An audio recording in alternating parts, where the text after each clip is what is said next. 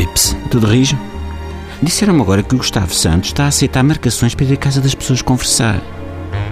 Bem, fiquei mais tenso com esta notícia do que o João Miguel Tavares depois de saber que o Costa ia ser Primeiro-Ministro. Daqui a bocado nem consigo dizer os eggs. O Gustavo Santos, para quem não sabe, é um life coach, um treinador da vida, um Jorge Jesus da existência. O Gustavo agora está disponível para vir às nossas casas para conversar. Convidamos uns amigos, chamamos o Gustavo e conversamos todos. É assim uma espécie de reunião taparoeira, mas em vez de caixas de plástico para guardar os restos no frigorífico, sem largar cheiro, o que temos é conversa que cheira mal. Entre o repertório do Gustavo contam-se pérolas como esta. A mente chama-se mente porque nos mente todos os dias. Ora eu fui educado para que em casa não se digam as neiras, por isso não me ia gostar nada de ouvir Gustavo Santos dizê-las em minha casa. Os temas que o Gustavo propõe são variados. Por exemplo, a descoberta do eu, o sonho como sentido da vida, paixão e prazer.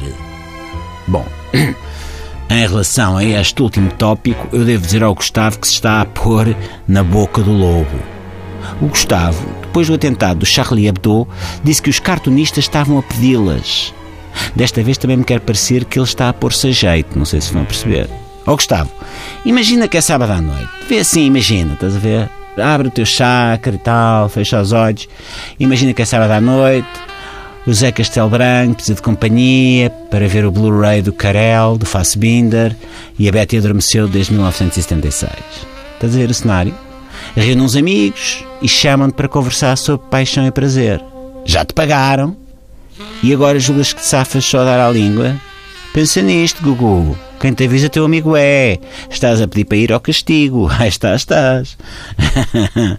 Ai, Gustavo, quando fala, gesticula mais do que um controlador de tráfico aéreo epilético a dançar com o duro sob o efeito de anfetaminas.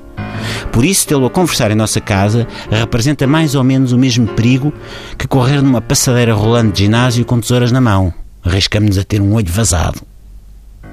Mas não é isso que torna o Gustavo perigoso. O perigo aqui é outro.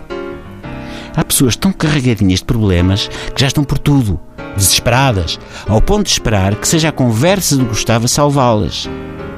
E depois levam com aquela da mente chamar-se mente porque nos mente todos os dias. O que nem sequer é verdade. A nossa mente só nos mente quando acha que é boa ideia chamar Gustavo para uns dedos de conversa.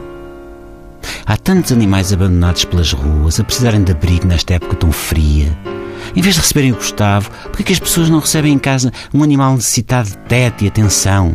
Os gatos, por exemplo, aprendem rapidamente a fazer as necessidades na caixa da areia.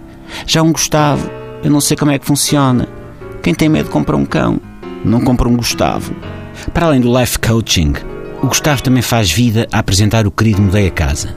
Mas, ó Gustavo, se alguma vez me batesses à porta para conversar, ia ser mais querido Mudei de casa fugia e nunca mais lá punha os pés. Bom, hum, meus ciclos, penso que é tudo. É tudo. Se a mente não me está a mentir. Até amanhã, Pips.